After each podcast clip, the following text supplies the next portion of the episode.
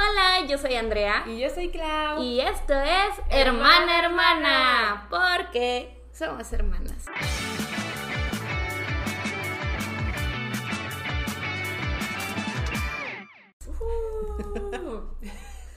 Estoy la intro Ay, me da mucha risa, ajá, porque Es que le- está cringy, ¿verdad? Está Pero me da mucha risa, siempre, siempre me da mucha risa escuchar la intro, la verdad. Es que siento que a estas alturas ya no me da cringe, pero ya es como chiste local que yo no quiero decir. Porque Ajá, es lo que te iba a decir, de que yo algún día lo vas a decir, pero te va a Sí, salir natural. Sí lo he dicho. Pero Sí. natural. Ah. De que sin que sea forzado o Sí. obligado. O sea, que, que yo me tardé un segundo en reaccionar y Claudia, porque somos hermanas. Salvándola. Ah, Wear it with pride. Andrea, porque Así somos orgullosa. hermanas mientras que hay una lágrima.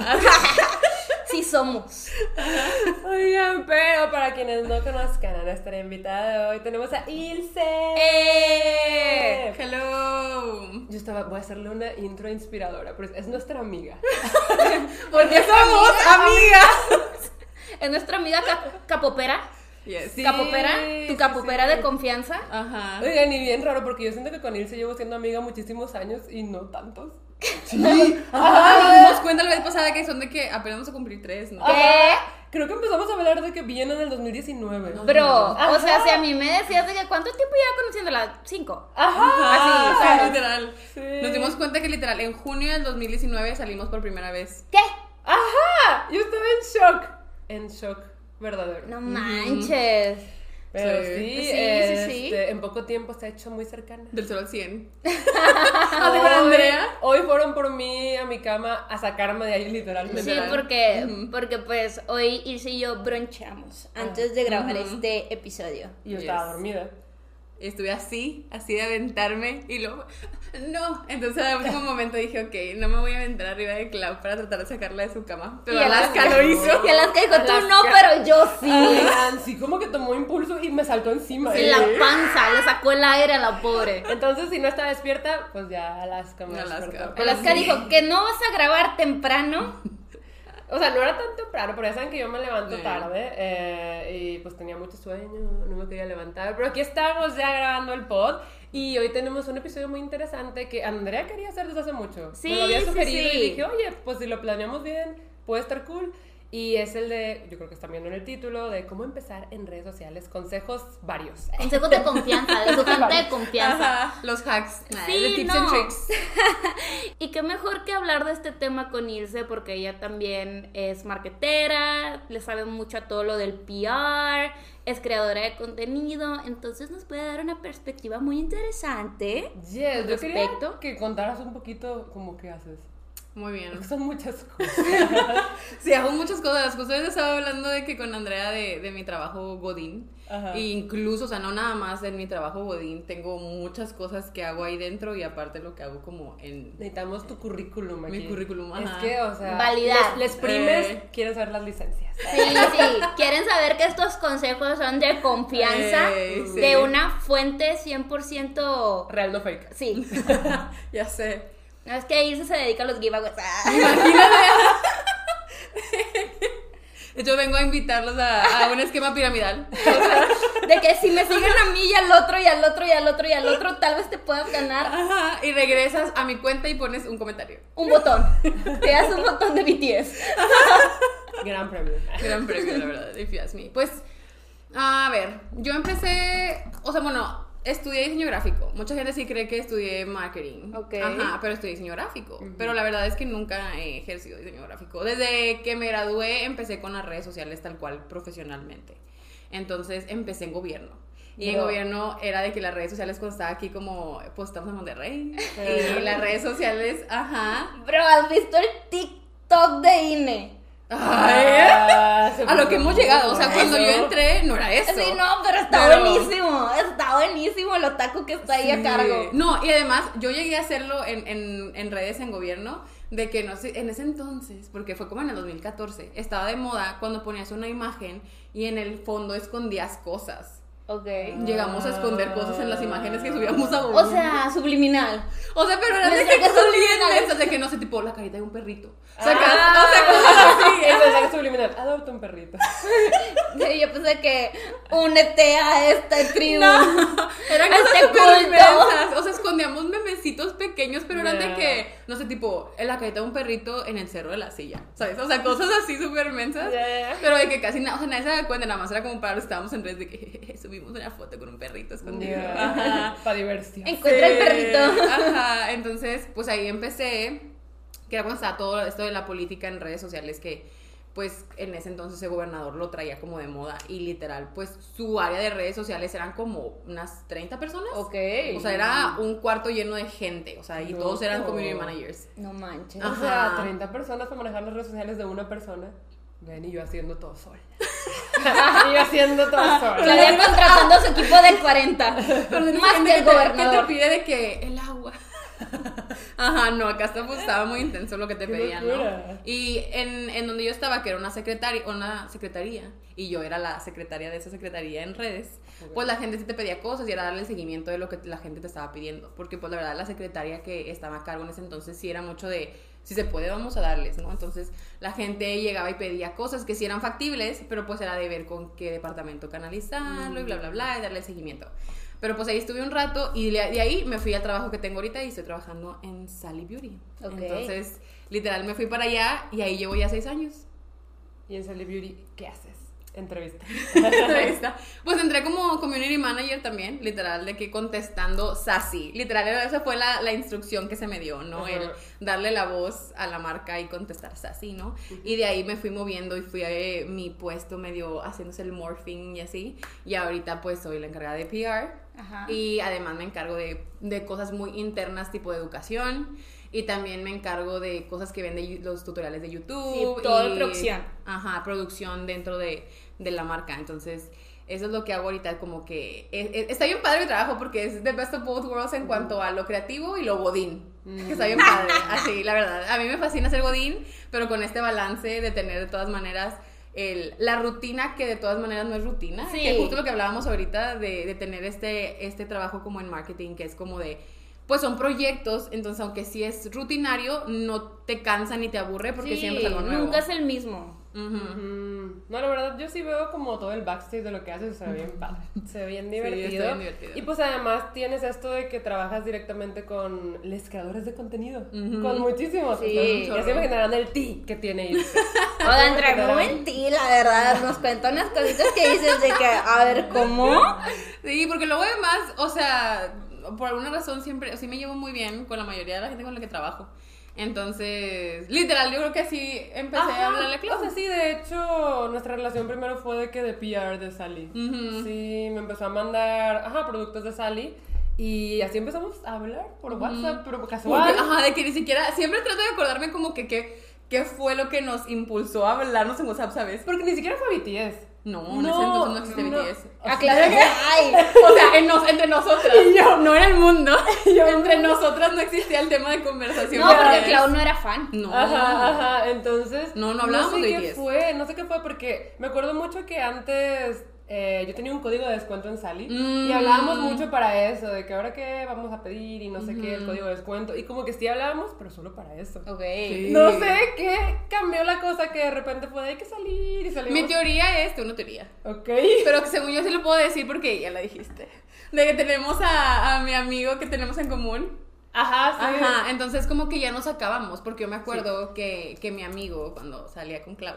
Es eh, el de la boda, oigan. ¿Se acuerdan del el de chisme de la boda. boda? El que se casó. Ese Ajá. Es ese. Él es pieza clave, porque él sí me contaba de Clau y me acuerdo que sí me decía de que sería súper buena amiga de Clau, tienen un chorro en común.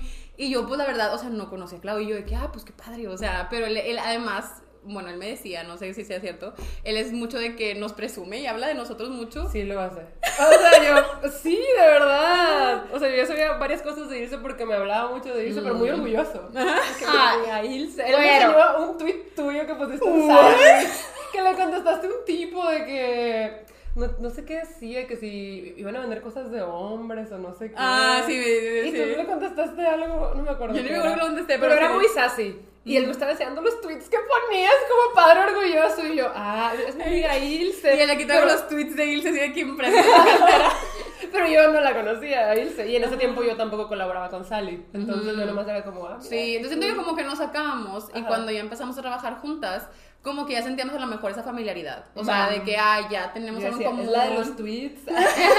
Y yo, ah, la que salió con mi amiga. Oye, creo que sí me acuerdo de ese tweet que Ah, es que pusiste algo que como que no tenía género o algo así, ¿verdad? Pero- Ah, algo así. Sí, porque en ese entonces, la verdad sí se empezó a hacer medio viralito algunas cosas que contestábamos y más porque también estábamos metiéndonos en campañas que eran más como de la marca, ¿no? O sea, no tanto como que de producto, sino de la marca. Entonces, pues sí teníamos muchos comentarios muy polarizados y nosotros sí teníamos el permiso de contestar sassy. Y la verdad es que, pues yo, si usted me conoce en la vida real, soy una Sí persona es. que así, así, así contesto. O sea, realmente Sí. cuando un tema me interesa mucho, pues sí soy de ese tipo de personas para contestar. Entonces no se me hace difícil. O sea, si la siguen en redes sociales, saben que es la reina del rant. O sea, ahí se puede rantear. Y tú de, bro. Oye, pero está bueno. Ah, o sea, mira, tengo para entretenerme. Oigan, yo ni soy de que ultra fan del K-pop, me gustan las canciones y estoy así de. Yo estaba también luego las 30 opiniones impopulares. y Sí, ajá. de- mm, mm. Sí, no, o sea, sí, sí te entretiene el rant de irse. Sí, está bueno, está Sí, bueno. me dicen que luego de que, ay, Ilse, ya no te has enojado. ¿Qué hacemos para enojarte para que te eches Ah, Sí no, me han dicho, sí me han dicho que es que extrañamos tu rant, hacerte enojar. Y yo, cállense. Se vende jugando, pero sí es como, ay, no, no, no se ha dicho nada. Pero es- No, miren, es Scorpio y no batalla para enojarse. esta. Exacto, es eso, es Scorpio. No batalla para enojarse. No sé cómo esta amistad se Sí, soy No, no, literal, no, tiempo. O sea, tú llegaste, tú me dijiste, eres escorpio, y sí me juzgó. Yo me acuerdo porque me dijiste, es que estoy, estoy rodeada de escorpios y nunca me llevo bien. Y, o sea, no, es que me, dijo, me dijo, mi hermano es escorpio. O sea, no es que no me lleve bien. Aquí No, el problema pero es que me llevo muy bien y estoy harta. Ah, Los conozco cómo son. Ay, era de que, es que, así, pero sí me decía como, "Mm, tú eres escorpio, pero ok, está Ah, bien, pero es que mi, pero- papá, no. mi, mi papá y mi hermano son escorpio, entonces como que, así, está ajá. complicado. Pero ustedes podrán pensar que eh, nuestra amistad se fortaleció con BTS y puede ser, pero es que antes de eso ya éramos muy amigas. Ujú, o sea, sí, salían ajá, bastante. salíamos salían mucho, bastante. entonces no sé exactamente Siento que como cuál fue el punto de ah, sí. O sea, yo creo que antes de BTS éramos como que amigas, o sea, de que muy amigas Pero y somos luego amigas, dice. Armigas, eh, porque Hormigas. somos armigas. Hormigas. ¿Hormigas? ¿Qué? Sí sabe de lo que estamos Hormigas. hablando, ¿no? Somos armigas. Está, está bulleando. Pero no, luego creo que ahí nos hizo muy cercanas. Sí. O sea, éramos de que amigas, de que muy amigas, y, ajá, y luego nos hicimos muy cercanas. Creo que eso fue el, el, el, el next step que pasamos. Sí, yo también me acuerdo cuando a Claudia le estaba gustando BTS y me decía, es que Ilse me está enseñando a querer a todos los siete por igual. Que no debo tener la Es que ¿sabes preferencia qué? por uno. Cuando recién me empezó pues, a interesar BTS, pues obviamente muchas personas me comentaban y me empezaban a decir su opinión y luego luego me abordaron con esto de los ships. Ah, sí. De que te tiene que gustar este ship porque este ship es canon y no sé qué y yo estaba de, ¿de qué están hablando? Como que canon. Ajá. Ajá, para empezar, como que Y le canon de pregunté, y le pregunté y Ilse estaba de no. No, y yo explícame por favor. Entonces, ajá, o sea, Y yo, aquí, el que más se divierte es el que no tiene límites. Al que le gusta de todo. No, y aparte dices como por dónde darlo porque luego lo me dio fix. Ah, Fue no, de que, bueno. ¿A ti te gusta leer? Ten fix. Y yo de, ok. Y yo, dije, pero no te voy a dar fix nada más un chip, tenlos de todos. Ah, sí, no, yo empecé con todos los chips también. Ujú, No, sí. no, no, entonces, así, eh, cuando ya me empezó a interesar BTS, me acuerdo que hablaba mucho con Ilse de eso. Y nunca me presionaba tampoco. No, no. Nunca era como, eso te tiene que gustar. No, era como lo que yo iba preguntando. Entonces, eso también se aprecia. Sí, Eh. y pues la verdad Ilse empezó a venir a la casa y así, me la presentaron y me, me, me empecé a llevar bien con ella, entonces ahora somos amigas. Amigas. Porque yo no soy hormiga. No tiene la R. No, No, además también empezamos a bondear mucho por el lado de, de nuestras carreras. Sí. Literal, pues también lo, todo lo de marketing y de ser Pero godines. Ilse es bien amiguera. O sea, no Ay, sorprendería que es la extrovertida de las extrovertidas. También, Sí, ajá, de repente. Salí con tu mamá y yo, Sí, no. yo. No, Ilse de repente nos cuenta unas cosas y yo de que, ¿cómo eso no te causó ansiedad? Ilse, me encanta.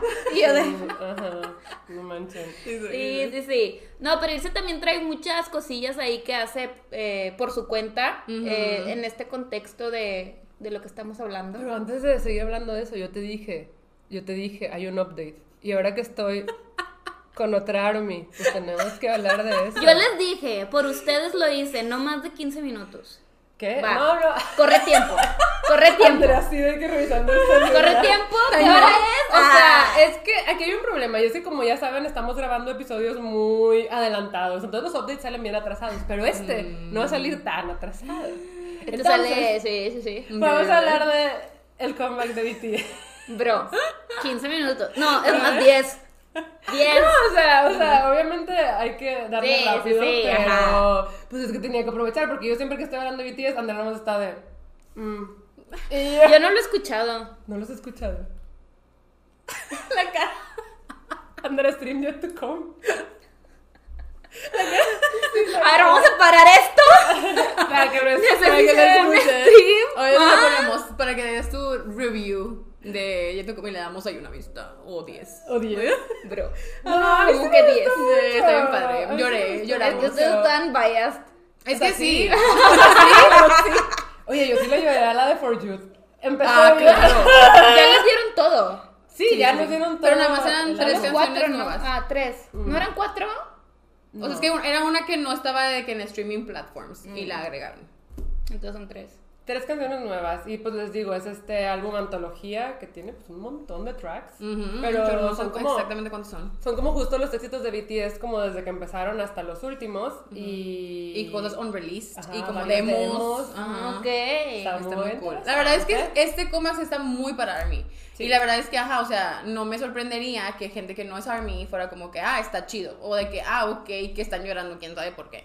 Pero, ajá, porque sí está muy targeteado para Army. Y está bien padre, porque hace mucho que no nos daban algo. Porque están llorando. Ajá, algo así. llorando en el stream.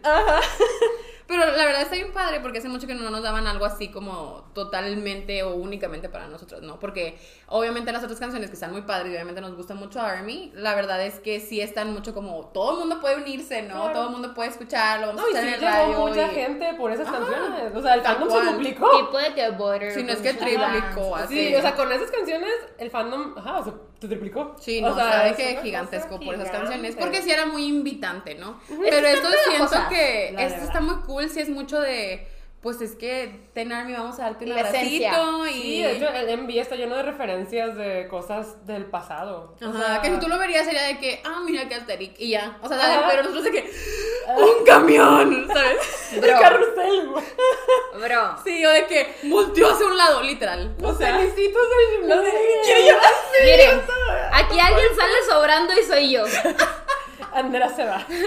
Ya no es mi podcast. La verdad es que las tres nuevas canciones me gustaron mucho. Ron BTS. Está bien chida. Está. O sea, yo no podía creer lo que estaba escuchando. Eh, los gritillos del Jungi de fondo, Ah. eso es lo mejor, está bien padre. No, el verso del hobby. No puede ser. Está es es súper buena. O sea, la verdad es que son tres canciones que son muy buenas. O, o sea, a lo mejor no nos dieron como todo este álbum de unreleased tracks, Ajá. pero creo que lo que nos dieron fue lo que necesitábamos en este momento. Está muy cool. Además, ya pusieron Born Singer en las plataformas de streaming. Y entonces estoy de que. Y además es, el- es con lo que empiezan y es una canción muy emotiva también para Army. Entonces estoy segura que todo el mundo le puso play a Born Singer porque Está bien. ¿Sabes qué? Andrea está como. "Mm, no, pues sí. Es que Claudia sí la buleo. pero- la buleo, pero. Y con eso me estoy así como. Sí, o sea, se está Estoy así como-. Y yo, mm, pero estoy viendo la cara de. de los cuernillos. De, de- Pero otra cosa muy cool es que también van a volver a los programas de música. O sea, a mí de las cosas que más me gustan de toda esta industria es como eso. Me gustan los mucho stages y los todo, todo además lo que stages. viene con los stages, que están regalando cositas para la gente que Ajá. va y, Y- todo, las interacciones. Ajá, y a mí cuando me empezó a gustar BTS estaban promocionando On. Ah, pero después de eso, después de eso, ya no volvieron a hacer. Ujú. O sea, vi los Porque stages pandemia. de On. Ujú. Y ya no volvieron a hacer No, además los stages de On este, fueron sin público. Porque cuando regresaron fue cuando ya empezaba la pandemia, literal, On les tocó en la pandemia. Sí, On fue como en enero, ¿no? Del 2020. Ajá, y literal fue cuando estaban con todo lo de Jimmy que fueron al, al este, ¿cómo se la estación? Y se regresaron a Corea y empezaron a promocionar. Mm. Pero allá ya estaban haciendo el no puede haber gente. ¿Jimmy de Jimmy Fallon? ¿O Sí, quién? sí. Ah, yo estaba que ahora le dicen a, A Jimmy, Jimmy. El Jimmy. El Yo Jimmy. soy al Jimmy. No, Jimmy de- yo de, ¿de Yo- quién están hablando? Pero fíjate que yo sí me llegué a preguntar si BTS volvería, porque, pues, o sea, no sé, es que yo no sabía si algún día volverían a ese tipo de shows. Y a mí me gustan mucho, siempre me han gustado. Entonces, cuando dijeron que ya iban a volver, yo dije, ¿cómo no puede ser? Sí. Ya me toca vivir esto con Army. Está cool. Ya me toca, Ajá, los me fan toca. chants, más que nada, porque pues la mayoría del, del fandom entró por pandemia y no conocen los fan chants, que es cuando como das la porra, cuando están en el stage. Entonces son muy significativos. O sea, las mamás gritándoles. pero de ¡Tú que... puedes, mijito! Pero es que... ¡Ay, no! Ay, a la bio. ¡Sale! ¡Mi mamá! No, o sea, los fans me gustan mucho eh, en estos shows. Así yo me los aprendía escuchándolos. Ujú, de que sí, de tal 21, cual. de Big Bang. Yo me los aprendía viendo las presentaciones de los shows. Era mucho más orgánico. Sí, te lo aprendías de que es fácil Ajá, y te dabas ajá, cuenta y ya te sabías el fan chant. Ok, Y pues y muchos eso va a fandom. Eso va a volver. Ajá, porque el fandom entró cuando no existía eso. O sea, bueno, no lo estaban viendo en tiempo real, porque obviamente estaban de que ahí lo puedes buscar, ¿no? Pero pues no lo estaban viendo en tiempo real, no estaba con las nuevas canciones. No, Entonces, aquí va a estar ya bien orgánico, les digo yo. Va a estar ya muy quiero, ya quiero escuchar cómo se van a escuchar los fan chants. Yo también, y ya grabaron algunos, solamente Sí. que salen de que el próximo ¿Quién los fin graba? de semana. Los, las, las televisoras. Ah, es que cada televisora allá en Corea, o sea, son, son siete días de la semana. Cada televisora tiene un music show cada día de la ¿No te semana. suena que yo- Inkigayo, Music Sí, eso sí me suena. Son Ajá. el Inkigayo sí, sí que hay es. de una televisora. Es literal eso, Ah, pero, pero, de que- yo pensaba que grababan los fanchants para presentárselos a los fans. hasta- yo entendí eso ahorita. No, No. las empresas sí los dan. O sea, Ah, dicen, te el mandan, sí, se lo dan. Y que Army se lo aprende de que de vole. O Ajá, sea, para que para que en el primer music show ya lo estén cantando y ya no se lo sepan. O, o- o sea, son fabricados. Sí, son fabricados. Eso también, Andrés, ese es el ¿sabes show de todo el mundo. Nadie se da cuenta de que literal que los O sea, ¿sí te fans imaginas te que los da la fandom se compañía. ponga, o sea, a organizar eso? No, está, está Ajá, difícil. el, el, el te lo da la Pues es compañía. que estar un president fandom board o algo así que diga, vamos a organizar a todo el fandom. Imagínate. Y se, y se, se aplicaba. ¿Quién inventó los Y. Yo, yo, yo lo hice. Yo creo que ese sí estaría aplicando, me voy, me voy.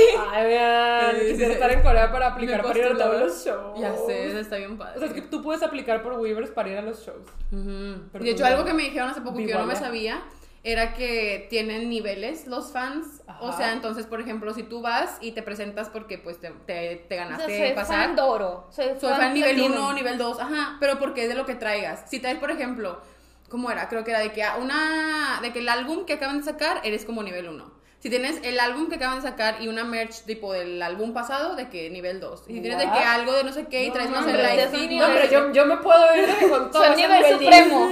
Y Nivel así, supremo. algo dependiendo así. de los niveles, es como te acomodan en el escenario. No, Sí, Claudia de estaría de que sí. esto es de 1500, del año 1542.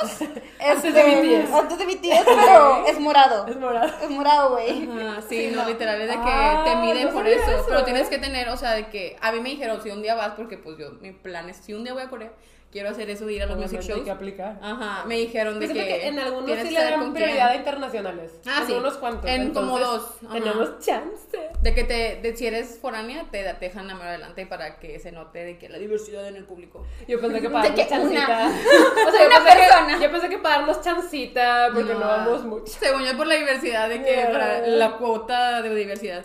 Pero no, literal es de que dicen que si tienes que hacerte amiga, como que de alguien que sea allá, que vaya a eso, para que te diga los niveles. O sea, para que te diga no de que necesitas esto, esto, esto y esto, para que llegues y te den como el check y ya sea de que, ok, tú vas primero. No es de así. que first come, first serve.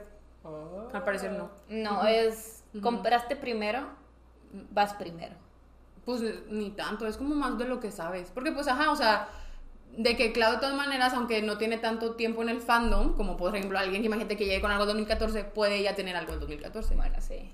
Ajá. Tu Y chaqueta y lo de. Love. Eso no es de 2014, pero sí he comprado muchas cosas pasadas. Imagínate. Puedes Mira. llegar, tienes que llegar con algo como viejito. Bro. ¡Ah, qué locura! Sí. ¿Y cómo saben que es Saca original? las primeras photocards. Así, cuando era puberto. Es que empezaron bien chiquillos, la verdad. Sí, sí, sí. Bien Oye, que hiciera medio puberto. Sí. Pero, ajá, no, entonces tienes que. Pero además también, como son como dos. Creo que es la grabación y el en vivo o algo así, o de que el ensayo y la grabación. O sea, sí te van de que acomodando y luego después de que se acaba, no sé, el ensayo y luego esas ya no entran y ahora entran de que las en vivo. O sea, no te quedas a las dos cosas. Es como, Ah, O sea, dos- para, son como para dos tandas. para darle más chance a otras personas, porque aplican millones, o sea, aplican muchísimas. Y Sí. pues, Wow. O sea, literal es one in a million. Sí. Mm, Siento que aparte con el fandom tan grande ya está más difícil, porque no hay no hay tanto No, y espacio porque separaron lugares. muchos esos. No, esos- además tienes que tener la membresía y si Sí. tienes que llegar y tiene que estar, también lo que había leído era que tiene que estar exactamente como tu identificación oficial. Si tienes un, un acento mal, una palabra, una letra mal, ya no entras. De hecho, yo por eso en Weavers puse mi segundo nombre, que ya ves que mi segundo nombre es un misterio Uy. en redes sociales. si se lo saben, no lo digan. Eh, y sí, pues me habían dicho eso, de que para cualquier cosa tienes ¿Cómo que, que tu tener... segundo nombre es Vanilla? Habían dicho ¿Cómo que, que no te llamas Givanil? para cualquier cosa de BTS sí era necesario como que estuviera tal cual en tu ID o en tu pasaporte y dije, pues ni modo. Así se lo Sí, tiene que estar, si no, no pasas. Porque, Bro. Ajá. Qué Pero qué fuerte. fuerte. Pero qué padre por el comeback de BTS. Andrea está de bueno. Sí, ya, Ya pasaron sí sus fue. 15 minutos Fue- de fue- fama. Fue bueno mientras duró. O sea, es que es bien divertido poder hablar de estas cosas con alguien que sí quiere hablar de estas cosas. Porque Andrea nada más me veía así todo el tiempo. Bro, está bien, digo, pero son amigas. Éramos Hormigas. Éramos De amigas que, a ver, trae de que algo viejito de nuestra amistad pasada para ver qué nivel eres. Una, una- una falda larga. A la larga. Ajá. Este, pero sí, ok, ok, así empecemos oficialmente. Oficialmente empezamos. No, no íbamos a dar update de Andrea. Ah, no, pues yo nada, es el único update es que ya empecé mi nuevo trabajo. Está un poco pesado, no Sí, les voy a mentir. La he visto sufrir. Sí, la verdad es que llevo una semana muy intensa porque literal entré y fue all in. O sea, no fue que, ay, es tu inducción, no haces nada. Y yo, gracias. No, literal fue que, mira, esto lo tenemos aquí trabado, sácalo. Y yo, bro. Pero No bueno. manches. No, la verdad está padre. Ahí estoy aprendiendo ahora de, de otro giro que está. Ah, muy industrial, muy industrial, pero mm, está interesante. Y pues nada, a sacarlo, ¿verdad? A sacarlo. Yo, yo, yo, nada más estoy pensando en mis días que esta etapa Godín termine porque, o sea, está padre ser Godín. Me gusta ser Godín. de Pero en otros planes. Pero tengo otros planes para mí. Entonces los estoy esperando a que Manifesting, lleguen. manifesting. Es cosa de, de tiempo, pero sí, ahí van y, y pues sí, ese es mi único update. Ahora sí ya podemos empezar. O sea, siento que como que si habíamos empezado diciendo Ajá, todo lo de irse, sí, pero luego sí. dije, espérate, el update. El update. El update. El Dije, Andrea, Andrea piensa que se me olvidó. Sí, o sea, yo ya estaba que ahora que que hable de lo que sí. Dije, no se me ha olvidado. Pero bueno, este, aquí en la libreta tengo anotados unos pocos bullet points. Y eso se burló de mí. Sí, porque fueron de que dos bullet points. Es que literal nos sentamos de que a planear. Irse, gran planeación. Pero Gran bueno, planeación. el primero que tengo outline. es justamente contar cómo empezamos en redes. Ok. Queda uno, no te creas. porque eran dos bullet points. Nos Queda queda uno. Nos queda uno. Adiós, esto fue todo por el episodio de hoy. Ah, Este, pues creo que todos empezamos de una forma muy diferente. Sí. Ajá. Tuvimos ahorita un debate. Sí, justo. sí. Porque Andrea dice de que pues es que tú y yo empezamos realmente cuando hacíamos cosplay en Supamame. Bro. Que nos juntábamos todos los sábados a grabar un video y lo subíamos a YouTube. Pero yo le decía que. O Pero sea. es que ahí empezamos a formar una comunidad extraña. Yo lo decía por eso, porque en Facebook teníamos nuestra fanpage y todo. Pero fíjate que todavía eso fue diferente, Sí. porque cuando nosotros teníamos Supamame, que es en tiempos ancestrales, todavía no existían las fanpages de Facebook. Entonces teníamos un nuestro Facebook perfil. personal. De su. O Ajá. sea, sí, haz de cuenta que teníamos nuestro Facebook personal secreto y el Facebook de Supamame. Eh, y esos sí estaban topados de seguidores. sí, nos tenían, Digo, que, de- agregar, pero nos Ah, tenían que sí. agregar los de, de seguidores. amigos, porque solo Facebook te permite tener 5000 amigos. Ajá. Facebook dice, nadie en la vida tiene más de 5000 amigos, no puedes tener más. Disculpa. Ah, Ajá, y en ese Yo tiempo. tengo 5001. O sea, en ese tiempo todavía ni siquiera existían las páginas de likes. Mm. Entonces teníamos el Facebook personal de que de Gravi Megurine, que era mi persona de Ajá. Supermame. Un y ahí, Gravi. Y ahí nos agregaban las personas. Y Y era Jibari Teto. Jibari Teto, sí. Y nosotras. Es que así se llamaba su boca, lo de Teto. Ajá. Ajá. Y nosotros ahí convivíamos con los seguidores. O sea, teníamos nuestra comunidad, pero era pues cerrada porque era un Facebook personal. Sí. Y luego ya cuando su papá se empezó a desintegrar, ya salieron las fanpages y no nos, o sea, no, alcanzamos a estar no, mucho no. con ellas antes de que su papá me hiciera rip. Algo pasó ahí. Ah, Ay, se detuvo. Ok, hemos vuelto. Sí, entonces siento que igual y pudo ser un inicio, pero Yo es creo que, que para desenvolvernos un poquito en cámaras. o sea, puede ser, pero es Familiarizarnos, que- ni siquiera desenvolvernos. Es que fue lo que yo le decía del contexto en ese entonces, eso era estar en redes. O sea, porque, porque Sí. hacían contenido de que en YouTube. Sí, pero no había más redes. Pero no, ajá, no había existían de que. no No, nada. existía el PR, no, No. existían las colaboraciones. Incluso YouTube apenas estaba empezando a pagarle a ciertos De Estados canales Unidos. de Estados Unidos nada Ajá. más. O sea. YouTube todavía no era un trabajo. Eh, Era de que una plataforma donde veías la caída de Edgar. ajá, o gatitos. De que gatitos cute. o de que a Ray William Johnson ranteando. Sí, Ajá. o sea, la verdad es que no era nada como ahora, entonces yo no lo tomaría como redes sociales, pero como dice Ilse, eran las redes Eran las sociales. redes de ese antes. entonces. Sí, sí, ajá. sí. Pero es que tampoco existía ese concepto de red social. No, ajá. No existía. O YouTube, sea, ¿qué era? Le decíamos YouTube y ya. Ajá. O sea, de que quién Era sabe para qué era videos, YouTube. sí. Era el internet. Ajá. El Entonces, internet. Am, pues YouTube, a ver, no es que después de eso, pues sí estuvimos, eso se terminó como en 2010, 2011, ¿no? Ajá. Y, Y si yo- estuvimos un rato. Sin hacer nada de sí, eso. Ujú. Ajá, fuera de redes y todo. Y. Y... Este, ya decidiste crear tu canal de YouTube. Bueno, es que fue casi, casi como decisión de las dos al mismo tiempo, porque me acuerdo que las dos grabamos nuestro primer video igual. no Pero. Este. Claudia sí siguió y yo no. Es que a mí, si algo me caracteriza es la constancia. Primer consejo. No, es que sí, es el primer consejo, de verdad, de verdad. Pero sí, em, yo me acuerdo que por el 2002 2003 empecé a leer de que, o sea, un montón. Y yo le trataba de contar a Andrea, a mi mamá. Y O sea, sí me contaba y al principio sí me contó todo, pero luego le dije, Claudia, no te quiero escuchar. Ven, así, así ha sido con todos de siempre, no solo con BTS. Sí, no es con BTS, es que ya, ya. De que. Ajá. Ajá, entonces ya les he contado mil veces que yo pues quería hablar de libros y por eso empecé con el canal de YouTube, porque quería justamente encontrar personas con quien hablar de lo que me gustaba.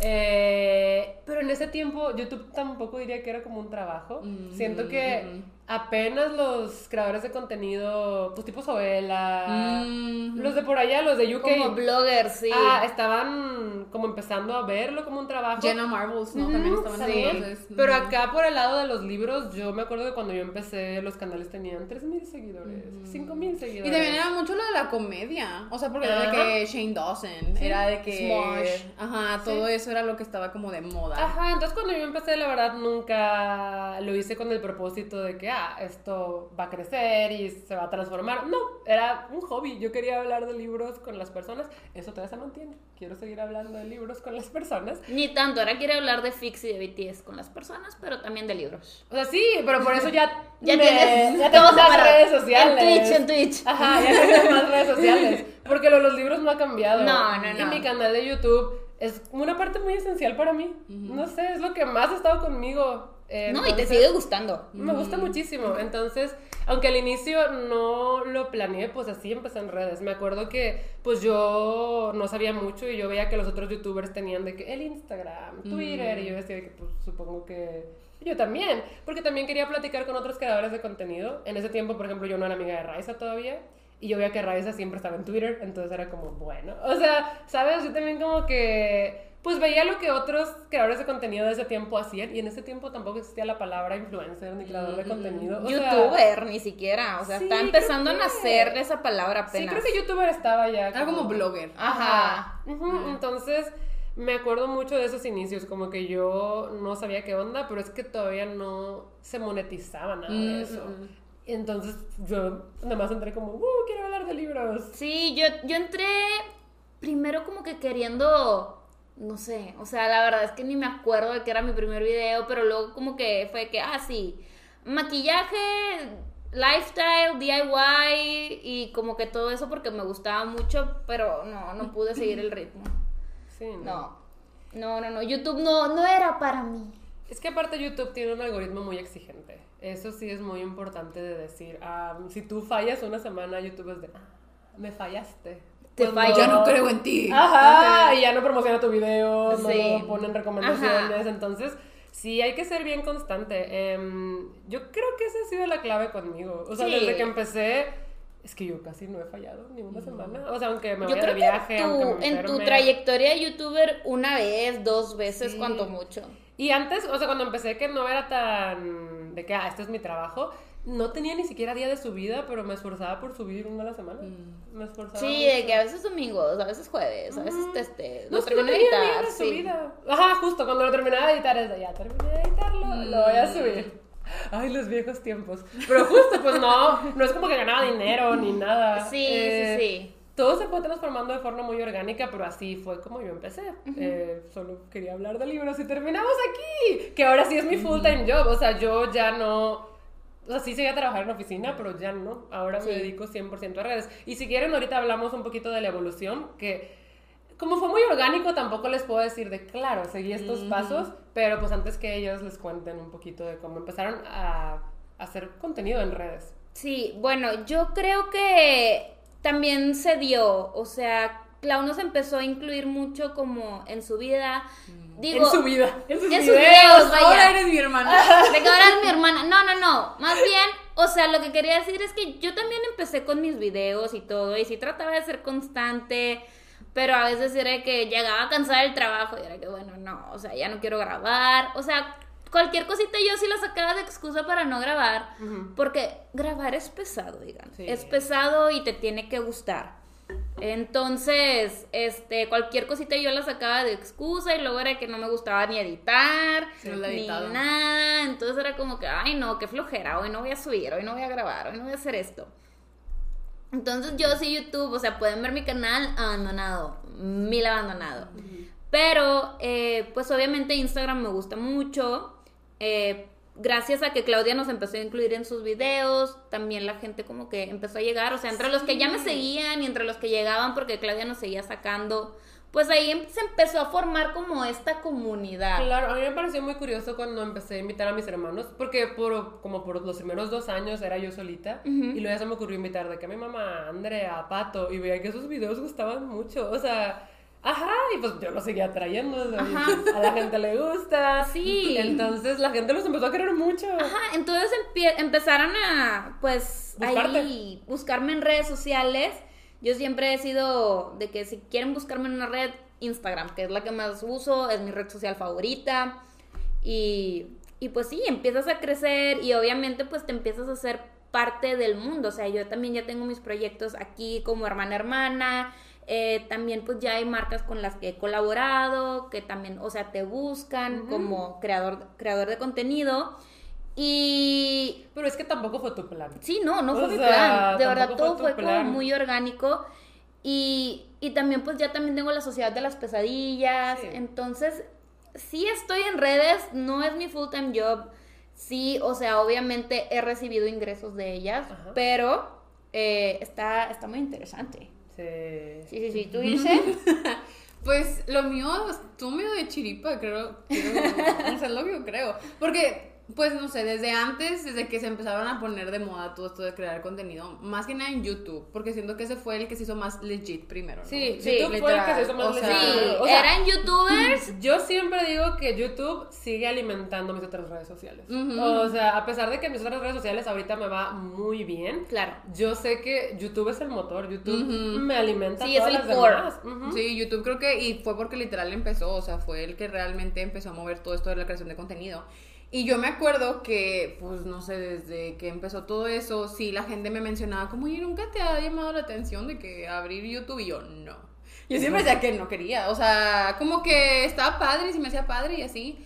Y la gente sí me lo mencionaba, pero yo nunca quise. O sea, yo no quería y yo decía, no, hombre, qué miedo. O sea, no, yo no voy a hacer eso, qué miedo. Y así, no, yo me rehusé por, Por muchos muchos, años, literal, muchos años.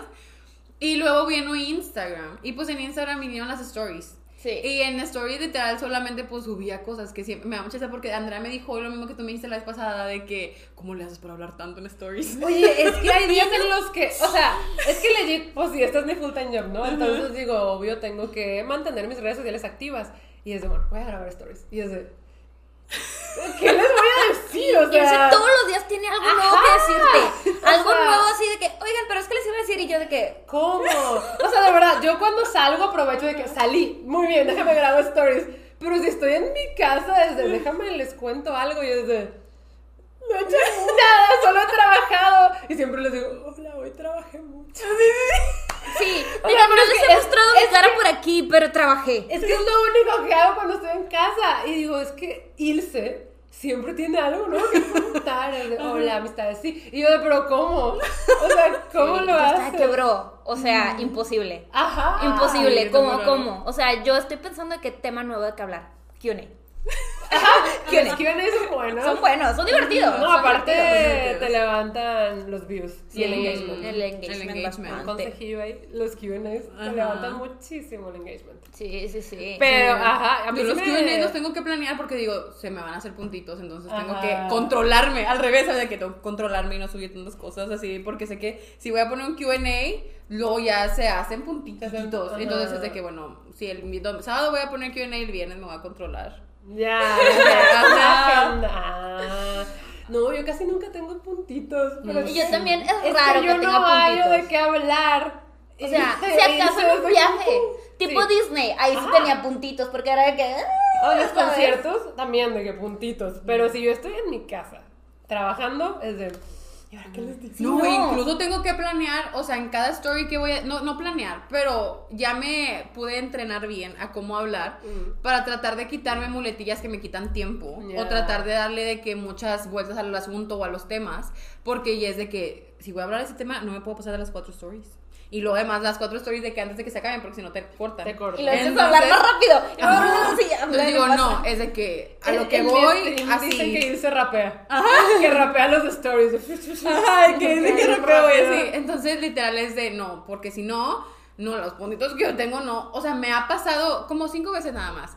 Que es de que ya te acabaste los puntitos de las stories. Nunca me ha pasado. En la vida. Sí, me ha pasado. Cinco eso veces. existe. Sí, En nada más son 100. la vida. Yo no sabía. Me ha pasado en mis destacados. O sea, en mis destacados sí me ha Ah, en de destacados que sí, de no que haz otro. más. Sí, no, pero en el Pero- día sí, son 100. ¿Cómo así? ¿Cómo así? Ajá, pues imagínense. Bro, ¿Qué tantas shock, cosas tienes que shock. decir? Sí, no, y todos los días, ¿sabes? O sea, no es cosa de que, ay, hoy lo dije, me quedo Ah, puteada una ¿sabes semana. No, más- todos ¿Sabes quién más siempre tiene cosas interesantes que contar? La Helsi. Ah, dije. O sea, es nuestra amiga. Sí, entre Ilse y Helsi se, se acaban las historias. Ajá, pero siempre tiene algo que contar y yo, wow, qué vidas tan interesantes. O sea, no que yo que leo, escribo, grabo y ya.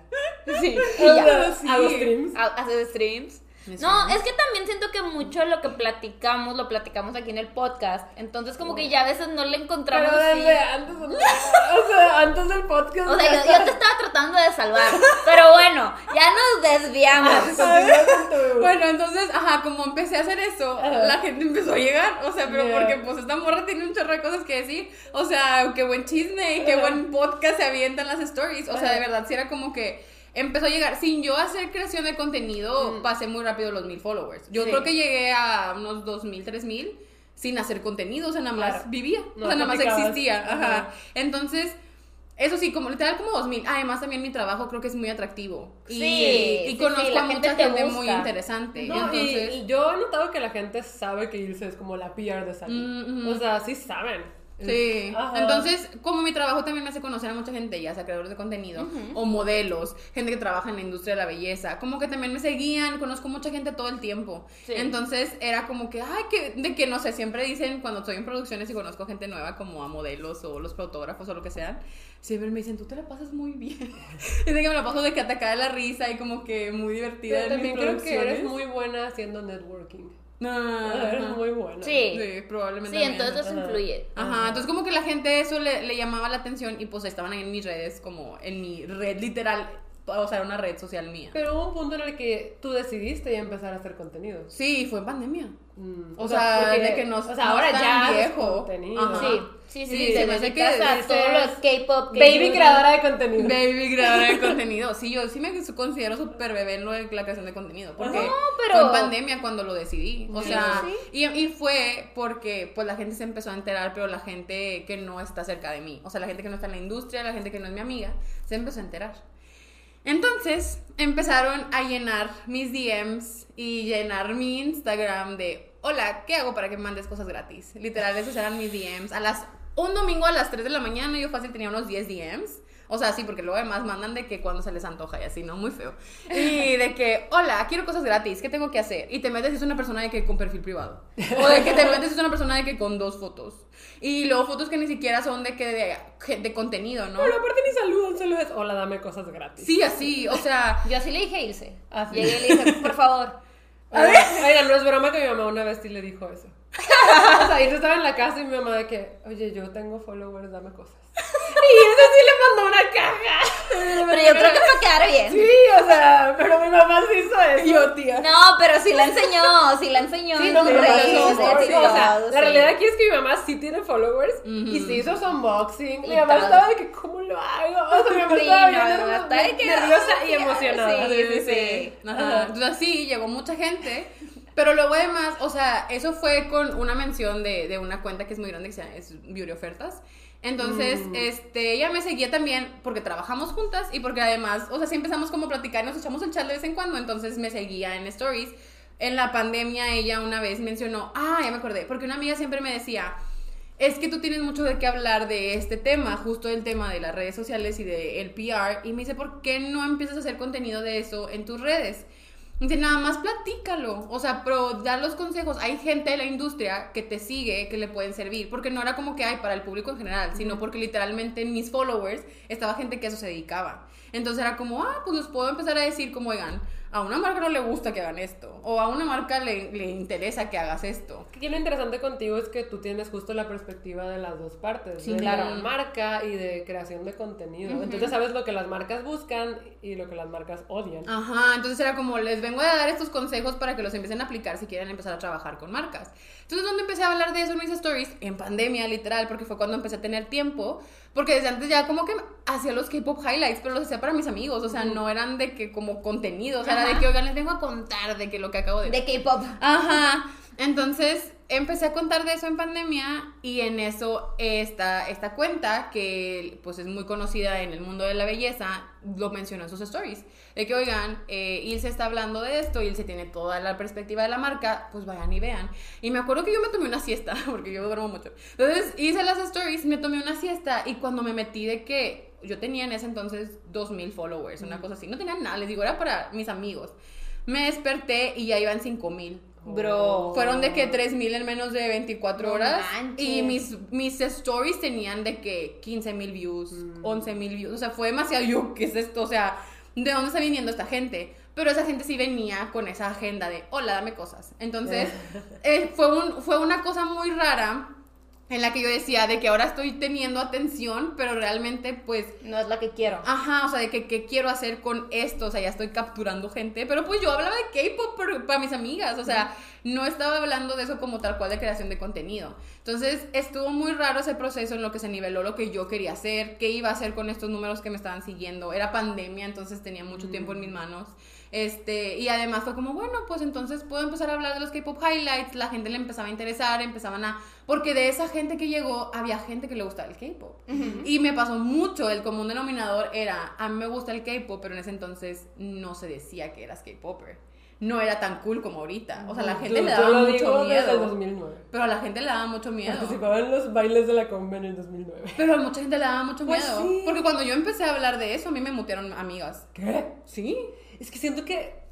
Ajá. En shock. Sí, no, cuando yo empecé a hablar de eso, la primera vez que empecé a decir que a mí me gustaba BTS, Ajá. de que literalmente tuve gente que vino y me dijo, te acabo de mutear. O sea, o sea, jamás quería, pero por ejemplo, o sea- con el anime me pasaba mucho antes, que ahorita el anime ya es cool, ya es mainstream, pero a mí en la secundaria me bulleaban. O sea, me hacían actual bullying porque me gustaba el anime. Ajá, entonces Entonces, te traías de que cayó, entonces el K-pop era yo, yo llegué de que ya estoy acostumbrada. Ajá, sí, porque la verdad es que en ese entonces te digo, y, y Sí, era no, mucho no era- también. no era lo el- que es ahora. No, y además de que más que la gente, tus amigos, también venía mucha gente. donde- Es que en, en, en mi familia no los bajan de chinos. Entonces, Ah, mm. ajá, Ah, sí, claro. Entonces era de mi familia de que les dicen esto y estas cosas homofóbicas y estas cosas racistas y estas cosas xenofóbicas. Entonces, qué padre venir a- a- aquí con O sea, alguien. safe place. Ajá. Ok. Entonces em- empezó justo con eso y yo ahí fue cuando dije, this is my calling. De aquí O soy. sea, sí, ajá, sí, sí. Literal ahí fue cuando empezó la gente que ya, ya tenía una audiencia, que le estaba como haciendo esta cosa relacionada a, a un tema que yo tenía, estaban como que relacionándose conmigo, sintiéndose inde- identificados, entonces fue como, ok, vamos de que hacer amixes, tener esta comunidad segura en la cual todos vamos a fangirlear, no pasa nada, y no vas a recibir de mi parte una, algo racista, algo xenofóbico, algo grosero, porque también era el típico de, es mi bias, no puede ser tuyo, y cosas así, ¿no? Que eran como... Si no te estabas peleando con la mía que sí le gustaba el K-pop, te estabas peleando con tu familia xenofóbica, te estabas peleando con tus amigos que estaban hartos de que te gustara el K-pop, entonces la gente venía buscando algo seguro. Sí. Claro. Ajá, y ahí fue cuando dije, aquí estoy, aquí soy. Entonces no, me volvió a mencionar y ofertas después cuando empecé yo a sacar cursos, pero esos eran de que también por pandemia la gente estaba muy reacia a aprender cosas nuevas, entonces saqué los cursos de, de PR y de colaboraciones. Entonces lo mencionó y la gente también empezó a llegar, pero yo también dije, ok, están llegando, qué padre que vengan por los cursos, pero yo se advertí, dije, aquí Yo se habla de K-pop. Sí, claro. No, que- e incluso también Ilse ahorita tiene una leyenda en su biografía que dice, oigan, si quieren piar, aquí no es. Ajá. O sea, de- o sea, yo no hablo de mi jale Godín, aquí no es. Ajá, aquí es Oigan, por cierto, nos preguntaron en los comentarios qué es Godín hace mucho. Ah, sí. Sí, o sea, muy de México, Godín ¿no? viene de un apellido que es Godínez, que es como un apellido muy común en México. Sí, como Eh, del sur. Ajá, del sur de México. Y literal, así le dicen a las personas que trabajan en una empresa. Sí, En en oficina. oficina. Sí, en oficina. Si trabajas en oficina, Eres un Godín. Eres Ajá. un godín. Ajá. Sí, sí, sí, me acordé que más preguntaron y dije. Sí, sí. Porque estamos usando mucho el término. El a mí no me gusta en lo personal. ¿Godín? Sí, no, no me A gusta. mí me gusta porque yo, la senti- el sentido de pertenencia a ser Godín me encanta. Soy a mí me encanta. Es que yo soy súper fan y yo sé que a mucha gente no le gusta y mucho menos en, en mi área de como creativa marketing o así. Pero yo disfruto mucho los viernes de tacos. Yo disfruto mucho las juntas presenciales, no las online, las Bro, odio. tuve viernes de tacos y me cayeron mal. Yo cuando era Godín teníamos viernes de tacos, era lo único que me gustaba. O sea, todas las semanas de bueno, mínimo, hasta el viernes quiero taquitos. No, o sea, hecho, sea, Andrea te me estaba diciendo de que cada cuándo te toca ir a la, a la oficina. Y yo de que tres veces, pero voy cuatro. Y yo, ¿por qué? ¿Por Y qué? yo, y podría ir cinco, Andrea era no la se me más feliz en el home office. O sea, lo hubieras visto. Andrea era bien feliz en el home Eh, pero office. soy la típica de, ay, déjame, voy a hablar entonces con fulanita de tal para preguntarle que me ayude con no sé qué, ¿sabes? O sea, como que y luego además sí me Hasta cara Yo de- de que, Teams. No, pero sí eres, sí eres bien así. Sí, sí, Sí. sí. O Entonces, retomando otra vez. Este, pues sí, empecé a hacer eso y ya la gente, mi audiencia se empezó a acomodar. Mm. O Va. sea, fue el, ok, vengo, me asomo a ver si me interesa lo que veo y ya me quedo si realmente es algo que me interesa, que fue lo que empezó a suceder. O sea, y mucha gente me lo mencionó en su momento de, vine por vivir ofertas, pero me quedé por el K-pop. Y eso me lo dijeron muchas veces. Sí, sí, sí, también pues Ilse tiene contenido como K-Beauty, o sea, le gusta mucho Sí, también pues todo esto de maquillaje, pelos locos y todo eso. Sí, tal Ajá. cual. También da consejos de cabello, porque Ilse, uy, o sea, yo le digo, ¿cómo tienes el cabello suave? Y si te lo decoras toda la vida, sí. ¿sabes? Entonces Sí. también da consejos así, como que ese es su, su brand. Pero yo creo que es muy importante eso que dijiste, que siempre aclaraste pues lo que iban a encontrar en tu perfil. Claro. ¿Sabes? Yo al inicio batallé un poquito con eso, porque como les digo, yo empecé en redes cuando todavía no existía este concepto. Ajá. Es red social. Yo era ajá, blogger de libros, así me decían al inicio. Mm. Eh, luego empezaron a decir promotora de lectura y me gustaba mucho. Y ya luego estuvo lo de Sí, youtuber. sí, sí. Incluso me acuerdo que cuando empezaste a meter cosas variadas en tu contenido, que alguien te dijo, yo te seguía por los libros, no Ajá. por la comida. Y se- sí. Una vez me fui de viaje de- a Japón y subía pues todo lo que comía porque ahí tienen comida bien interesante, la, la adornan bien bonito, bien kawaii. Y yo me la pasaba de que mi comida. Y me llegó un mensaje de yo te seguía por los libros, no por la comida. Y me dijo, antes te imaginaba leyendo, ahora te voy a imaginar comiendo. Soy humano, necesito comer. Yo estaba impactada. Oye, y espérate que sepas qué pasa después de que comes. ¡Ah! No puede ser, yo estaba de wow. La digestión. Entonces justo, les digo, No joke. yo batallé un poquito para separar mi persona, o sea, Clau de los libros, porque sí, los libros son parte muy importante de mí, creo que siempre van a estar conmigo y son una cosa que me caracteriza muchísimo, pero como por muchos años fue mi único giro en redes, Sí, claro. las personas empezaron a pensar que pues legit yo era libros y ya. Sí. O sea, si yo quería de repente hablar de otra cosa, había gente que se molestaba. En mi canal de YouTube me decían de que, pero es que yo no me suscribí por esto, yo me suscribí por los libros. No eran tantos. Sí, claro. Pero pues sí había. Entonces me acuerdo mucho de que yo dije, ok, está pasando esto y decidí como diversificar un poquito mis redes. Ya tenía Twitter, ya tenía Instagram. Entonces Instagram decidí hacerlo más mío. Más personal. O sea, más personal. Sí, claro. YouTube siempre lo dejé como mi canal de libros porque me gusta muchísimo. Pero inclusive también te pones un poquito personal de que, ok, ya vimos libros, pero conozcan de mí, voy a hacer un tag donde me pueden conocer como el 50 cosas sobre mí. Pero eso es muy poquito. Sí, sí, sí, es muy poquito, pero como quiera lo haces así como que, Sí, bueno, no, vayan o sea, no, creo que mi canal es bastante personal, mi canal de libros, porque al final del día meto a mi familia. Sí, claro. O sea, Es ya- que no puedes separar el arte del artista, aunque Mm. mucha gente crea eso, y muchísimo menos en redes sociales. Claro. O sea, eso va de la mano. O sea, no puedes tú estar mostrando este interés tuyo y no hablar de ti. Claro, pero haz de cuenta que sí, o sea, yo siento que mi canal de libros sí es muy, muy, muy personal y sé que la mayoría de los que están ahí ya están ahí por mí porque me quieren muchísimo y les interesa lo que yo tengo que decir, no tanto por el libro en sí. Claro. Cuando al principio sí era así. Sí, al sí. principio las personas que me encontraban era porque yo hice reseña de tal libro, entraron buscando tal libro y puede que se hayan quedado por los libros, pero si siguen ahí, yo sé que pues también tengo que ver yo. Sí, definitivamente. El creador de contenido tiene que ver porque Sí, sí, hay sí. muchísimas personas que hacen lo mismo. O sea, muchas personas hablan de K-pop, muchas personas hablan de libros, muchas personas hablan de lo que te gusta, de que nutrición, vida fit. Y si te escogen a ti, pues es por algo. Es por algo. Ajá, Ujú. entonces eso lo entiendo, pero sí llegué a darme cuenta de que pues la gente sí era de que pues claro, libros y ya, libros y ya. Y cuando empezaba a hablar de otras cosas como que les hacía ruido. Y yo pues decidí, hice como misión de vida de que pues que me conozcan como soy, porque no soy solo libros, soy una persona con muchísimos intereses. Entonces, Sí, definitivamente. por eso, dice Andrea, me consta.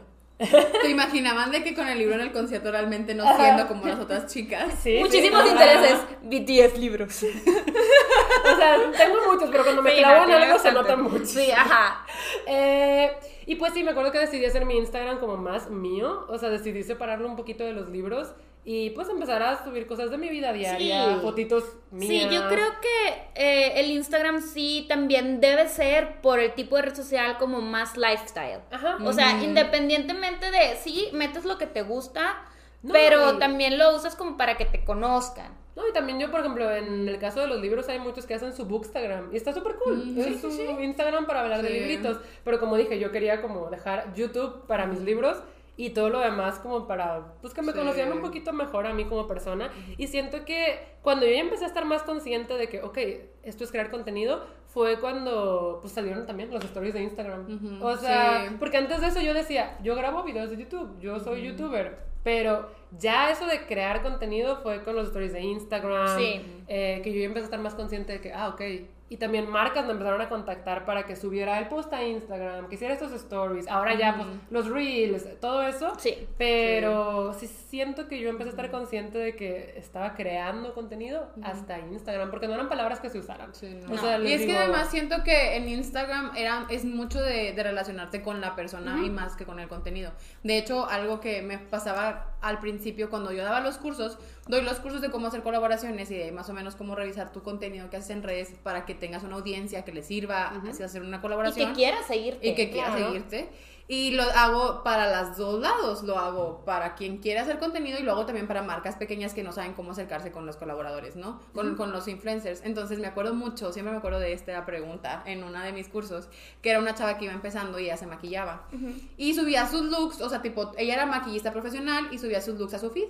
Entonces me acuerdo que me dijo, este, tengo que subir stories. Así. Ah. Y yo le dije, es que una cosa es, que esto sí es súper importante y ese es el primer error de todo mundo, es una cosa es ser creador de contenido y otra cosa es ser influencer. Entonces le digo, todo el mundo puede ser creador de contenido, pero no todo el mundo puede ser influencer. Claro. Por ejemplo, la gente que es fotógrafa, tú lo puedes seguir y pueden tener un chorro de seguidores porque su feed está muy asteric, porque puedes ver su trabajo, lo Son usan de creadores de portafolio. contenido. Y son creadores de contenido, pero pues de verdad no te interesa si ayer fue Chibi que compró. O sea, o no te interesa qué, qué película está viendo en Netflix, no te No. interesa qué pensó del último chisme de Shakira, ¿no? Entonces, ajá, o sea, Oye, entonces... chisme de Shakira. Qué fuerte. Entonces yo le decía, ahí es donde tú tienes que decidir. Si tú realmente lo único que quieres usar de, de- de tu perfil es voy a poner mi, mi portafolio aquí porque lo único que quiero es que a lo mejor tener más jale. Quiero que la gente me empiece como a contratar Me- como maquillista. Ajá, y este es mi portafolio y aquí pueden ver Y mi es súper válido. Súper válido. Y le dije, pero, y, y le dije, y además, si tú me estás diciendo, tengo que hacer stories, le dije, ahí se nota que no quieres hacer stories y está bien. Le dije, además, si las empiezas a hacer obligada porque crees que es algo que tienes que Se hacer. Va se va a notar. nota, y a la gente no le va a gustar, o sea, la gente no va a empezar a conectar contigo, que también pasa mucho con eso, que luego a veces si hay gente con muchos seguidores y muy poquito engagement, y es gente que no llegó por giveaway, es gente que a lo mejor no llegó porque está comprada, es gente que real que está ahí, pero no conecta con la persona. Entonces, pues no me interesa la persona, estoy aquí o por chisme, o porque aquí llegué y a lo mejor de repente veo el contenido, pero no estoy conectando contigo, entonces no me importas. Y eso a veces las stories hacen que hagas este lazo con la persona, si quieres a lo mejor. La verdad, yo sí creo que las stories fueron un parteaguas. O sea, a mí me cambiaron la vida en la forma de interactuar con las personas que me siguen. Siento que todo se hizo mucho. Ah, se cortó. Hemos vuelto. Pero sí, siento que pues fueron un cambio muy grande. Todo se hizo más personal. Y a mí es una herramienta que me gusta bastante de Instagram. Yo creo que es mi herramienta favorita. Es O que sea, aparte, me gusta hacerlas, pero me gusta verlas. Además, Sí, sí, sí, sí. Y yo no soy tanto de tomarme fotos. O sea, Ajá. a ti te consta Sí, sí, sí. que me da flojera tomarme fotos, no me gusta tomarme fotos, que tengo que tener ganas para tomarme fotos. Entonces, para mí el story es de que mi manera de conectar con todos, te muestro mi día a día, platico con todos. Entonces, ese es mi contenido de Instagram, mis Claro. stories. Sí, sí, tal cual, y es de mucha gente. Los stories son un gran contenido. Sí, y yo Les creo que ahorita los stories pegan más que una foto. Claro, sí. o no, sea, son más es- valiosos los contenidos en stories que las fotografías. Sí, es más, la verdad ahorita también a mí me tocó el nuevo Instagram, que está bien feo, ya no me a gusta no me scrollear. A mí tampoco. O sea, está horrible. Entonces, está a mí ya no me gusta scrollear. A mí no se me actualizó. O sea, no, yo me quiero que me lo. Está bien feo como porque tiene como el shade extraño, Ajá, sí lo he visto, pero no Sí, me gusta. Entonces, yo miren en stories ahí me quedo. Sí. Y a lo mejor a veces, la verdad, sí me gustan los reels, de repente sí me pierdo medio ahí. me. Pero ya el feed tal cual scrollear ahí, ya no lo hago porque no me gusta el feed. Pero es que también Instagram ya no quiere que le des prioridad al feed. Instagram ya quiere, pues, stories, reels, reels, quiere hacer como Sí. más video. Video. Entonces.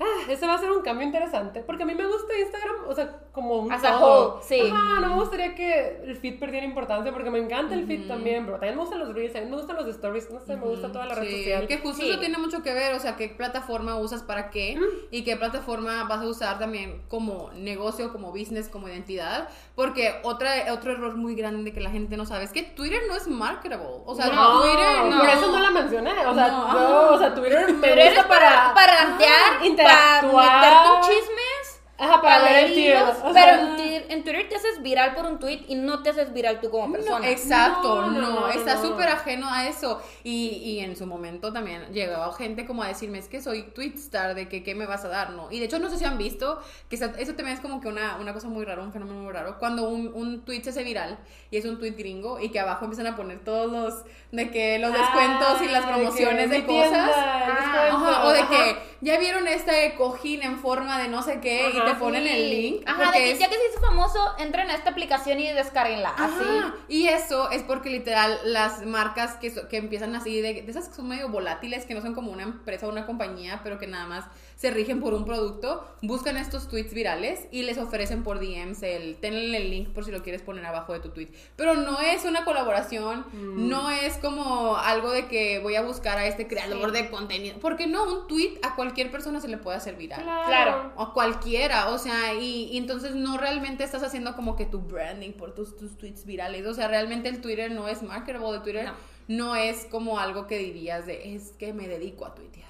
Sí. Al menos no. que seas de una marca o algo O así. sea, y pero- Twitter está bien tenerlo como side, pero sí es importante que también cheques en qué red social te sientes más a gusto y sientes que va más con lo que sí. quieres hacer. Porque como dije, yo tuve que diversificar. eh, YouTube para libros, Instagram para mí personal, en Twitch hablo mucho de K-pop, el podcast es para, pues también que nos Hablar de tu vida, ajá, la vida. sí. Entonces, ah, yo llevo mucho tiempo en redes sociales y siento que ahorita estoy en un punto balanceado en el que ya diversifiqué. Y estoy muy contenta, pero me tardé en llegar a eso. Ajá. Sí, y yo creo que otro consejo importante que yo les quiero dar es que empieces como hobby, no empieces como yo voy a ser influencer y eso es mi meta y todo eso, porque hay veces que sí se da y hay veces que no se da, pero lo importante de cuando se dé es que te diviertas en el camino Claro. y que hagas cosas que te gusten, o sea, que lleves tu red social hacia donde te gusta, porque puede que, no sé, te hiciste viral por hablar de un carro, pero a ti no te gustan los carros, pero hablaste de ese carro por X o Y razón,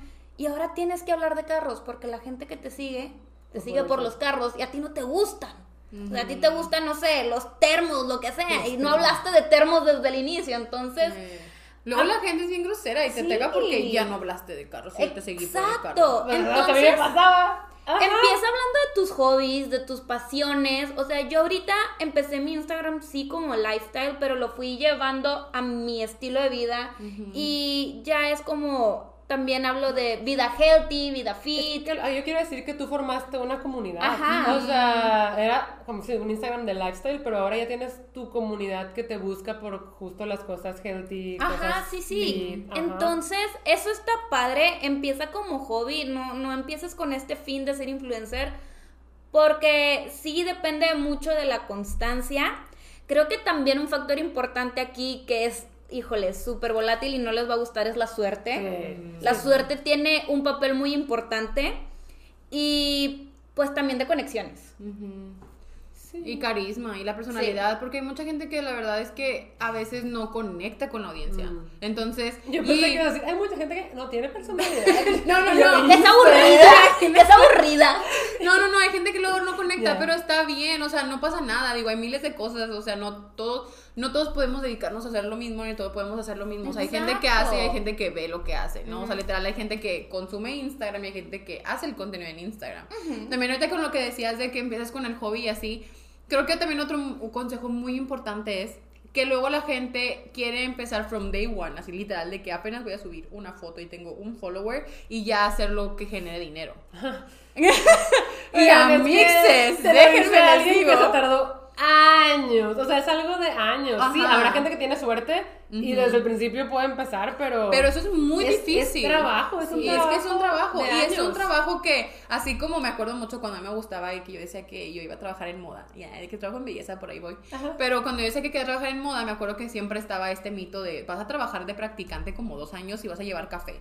Y no vas a trabajar en, realmente en eso, pero te la tienes que empezar a armar, pues el networking, tienes que armar la experiencia, tienes que aprender de la gente literalmente haciéndole el café. Claro. Entonces, ni te van a pagar. Probablemente vas a trabajar dos años sin que te paguen porque era la- las internships que en ese entonces estaban de moda cuando estaba todo lo de Team Vogue y esas cosas. Y yo tenía esa mentalidad, ¿no? Es que al principio, pues, al pri- tienes que empezar a hacer esto como de tu, tu experiencia o tu portafolio, por así decirlo, ¿no? Y hay gente que llega con una foto, dos fotos, con tres followers. Y a ti te ponme en la portada. O sea, y te dicen de que cobro y cobro todo esto, ¿no? Y es de que espérate, o sea, ¿cómo cobras si no sé ni siquiera lo que puedes hacer? O sea, Claro. ¿cómo voy a saber yo y cómo voy a saber que te puedo, puedo invertir en tu contenido si no sé realmente qué es lo que puedes hacer? O sea, no me estás demostrando ni tu impacto, ni tu contenido, ni tu creatividad, ni tu profesionalidad, porque eso es bien importante. Como mucha gente, al principio sí está padre que empieces como hobby, que todo sea muy orgánico, pero si ya lo quieres después ser muy profesional, cuando ya tengas todo muy bien como estructurado, ya veas dónde está tu audiencia y tus intereses y todo y lo hagas como profesional, va a ser un jale y va a ser un trabajo y no es de, de nada más andar pidiendo dinero y nada más andar pidiendo No, cosas y lo gratis. tienes que ver como tal, o sea, es- responsabilidad, o sea, si tú te comprometiste a subir historias a tal hora, tal día, tienes que subirlas. Ajá. De hecho, este justo el jueves de esta semana perdí, o sea, no lo perdí, fue un día de trabajo, pero yo pensé que no iba a tardar tanto y todo el día estuve haciendo jale de Instagram, estuve tomándome unas fotos que tenía que tomar para una marca, estuve grabando stories que me las tenían que aprobar, estuve checando, o sea, todo el día. Me dieron las 8 de la noche y es de, o sea, acabo de terminar. Sí. es un trabajo. Ajá, O sea, Sí, sí, es, sí. es estar viendo de que programarte a hacer contenido, curando el contenido. Si ya empiezas a trabajar con marcas, es eso, justo el mandar, si te mandan el brief, que te manden, que te, que te aprueben la story, revisar todo. Es, es muchas cosas. Cosas hasta de finanzas, que la factura y que el contador y que, o sea, muchas cosas que son tal cual muy profesionales, ¿no? Sí. Y, y eso creo que a mucha gente le falta y lo ves desde, yo la verdad como marca me doy cuenta desde el momento en el que se acercan a pedir la colaboración. Claro. O sea, si tú vienes y me dices, hola bebé, dame cosas gratis, que esto era literal el DM promedio que me mandaban cuando pasó todo esto. Hola, de que, hermosa. Hola hermosa, hola bebé, hola nena. nena, nena. Ajá, da- ¿qué, qué tengo que hacer para que para trabajar con X o Y o para que me mandes cosas gratis? Hubieras pedido fotos de pies y luego las hubieras vendido. Qué Eso fuerte. necesito, imagínate, no más. Sí, fotos de pies. Mente de tiburón. Imagínate, llegan así y yo digo, esta persona no me va a cumplir con las fechas, esta persona no me va a hacer las cosas con buena calidad, esta persona no va a trabajar profesionalmente. Entonces yo no quiero trabajar con esta persona. Pero si tú llegas tratándolo como un trabajo de, hola, me gustaría trabajar con X o Y", Presentándose. Sí. Aquí están mis redes, te paso mi social media, aquí te paso bla, bla, bla. Eh, aquí puedes revisar con quién he trabajado antes. Como toda esta manera de como cuando vas a pedir un trabajo. Profesionalmente, Ah, de tu currículum. Si pudieras explicar qué es un social media kit así rapidito. Sí, sí, sí. El social media kit siempre lo digo así. Miren, imagínense que el DM es como cuando haces la solicitud de empleo y tu social media kit es el portafolio que mandas. Sí, tu currículum. tu se- se- currículum. 100%, Ajá, sí. Literal, ahí tienes que poner tu currículum. No es poner la historia de tu vida porque No. me han llegado literal social media kits de 20 slides que pesan que las tengo que bajar de WeTransfer.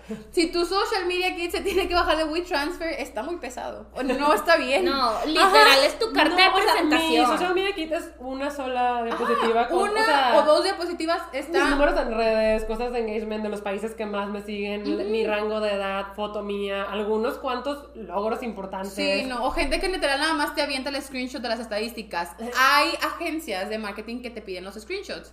Te los piden después, pero tú si tú vas a, a- a acercarte con una marca, tú estás pidiendo trabajo, un trabajo que a ti no te están ofreciendo, pero tú estás buscando y tocando puertas, vas a llegar de la manera más profesional y vas a llegar con todo así, así literal, si tú vas a ir a buscar trabajo o tú vas a, no sé, a pedirle a la, una empresa de que, hola, me da trabajo, y llegas así de que, o le dices a la persona, hola, bebé, me da trabajo, No, O no sea, va a pasar. O no va a es pasar. exactamente. No va a pasar, es lo mismo, es lo mismo. Entonces Sí. creo que desde ahí se- es un... Y, ah, además la, la gente cuando les decía como, es, es mi filtro favorito, ¿no? Cuando se acercaban con eso de, hola bebé, ¿qué me das de gratis?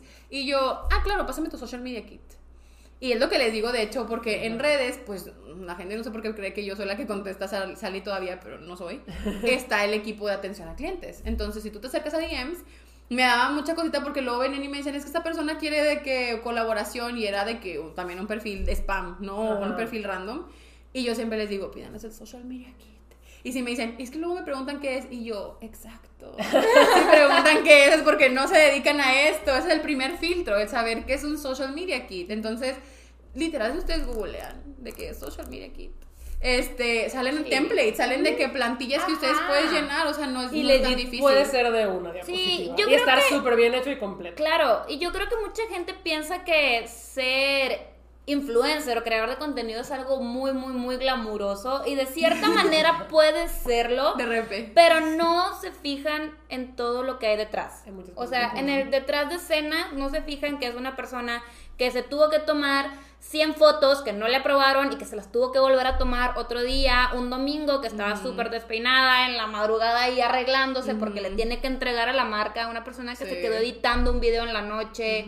O cuando no te sientes bien. Exacto. Literalmente, ¿cuántas veces yo he dicho de que no quiero subir una story, pero debo stories? Claro. Y es de que, y, Sí. o sea, es, es literalmente, Y literal, limpiado lágrimas. stories, la gente te empieza a preguntar de qué habías quedado que hoy es tú. Claro, sí, sí, sí. o sea, me he limpiado lágrimas de que he estado así, de que teniendo algún ataque de ansiedad o de que, ten- y es de que, hola, o sea, literal de que, porque ya es, Sí. es algo que debes. Es trabajo, por ejemplo. Trabajo. A mí, algo que me está pasando últimamente con los streams es que, pues, mis amigos salen a cenar en la noche o salen al cine. Yo no voy. Sí, o no, no, sea, ¿cuántas veces no nivel? Bueno, tú no vas tanto, pero van mucho a premiers de cine. Yo no voy. O sea, porque tengo mi stream, es mi trabajo. Y me encanta. Pero, o sea, sí hay que perderse cosas por esto. O sea, Definitivamente, o sea, no es así la vida glamurosa de viajes, eh, ropa gratis, maquillaje gratis, dinero. Es que eh, nada a es gratis, mayor. Ajá, No, todo es gratis. Es Lo- el intercambio Es el de intercambio. Sí, contenido. lo tienes que ver como un trabajo y por eso yo les digo, llévensela en paz si quieren empezar, empiecen hablando de sus hobbies, desenvuélvanse en cámaras, no traten de- desde el día uno, como dice Ilse, de que ya soy influencer, este es mi perfil para tener seguidores, ya voy a tener todos. Sí, No. porque justo para llegar a esa vida glamorosa que de repente toca, que de repente se te sale algo bien chido, pues ¿cuánto te tardaste? ¿O qué te tomó? O sea, realmente es el ¿a qué costo llegaste ¿A hasta qué allá? costo? O sea, uno dirá, ay, hacer TikToks es muy fácil. No, o sea, Hacer TikToks a mí no es fácil. Me gusta mucho TikTok y yo en 2020 dije, TikToker, sí.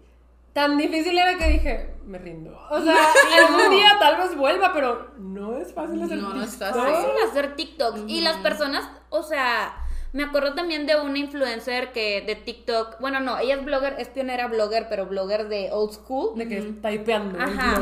Este, ella hace TikToks y dijo de que o sea, yo para tener esta audiencia en TikTok tenía que hacer tres diarios. Ah, sí. Sí. Tres es diarios muy de cajón.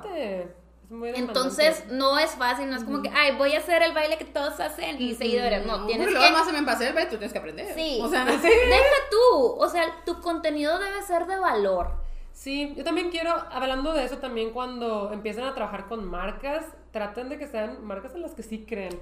Porque también se nota mucho cuando, pues, o sea, como que ni Sí. siquiera están a gusto promocionando el producto o el servicio. Sí, sí, Traten sí, que de- te emocionas que te llega una marca que nada que ver contigo o de que una app que jamás vas a usar y es como, ay, Sí, que justo lo que hablábamos ahorita también, que viene con el hacer tu audiencia, ¿no? Justo. o sea, que de hecho también es algo que pasa mucho de este lado, ¿no? Vienen muchas chavitas con perfiles con mucho engagement, muchos números, y me dicen de que es que me maquillo en redes. Entonces, pues quiero hacer colaboración con la marca. Y yo, ok, échame tu PR, de que tu social media kit, tienen social media kit, ¿no? Y te metes y realmente a nadie de su audiencia le importa el maquillaje. O sea, no sé, literal son chavitas que dicen que es un maquillo y son 90% hombres, audiencia. Entonces, no está mal, el problema es que a mí no me va a servir. Y además, en contenido, por ejemplo, ni siquiera es como que tal cual maquillaje, no se maquilla, pero tranqui. Entonces, también, ese es otro, está súper competitivo las redes sociales, tienes que tener algo de valor que de un extra.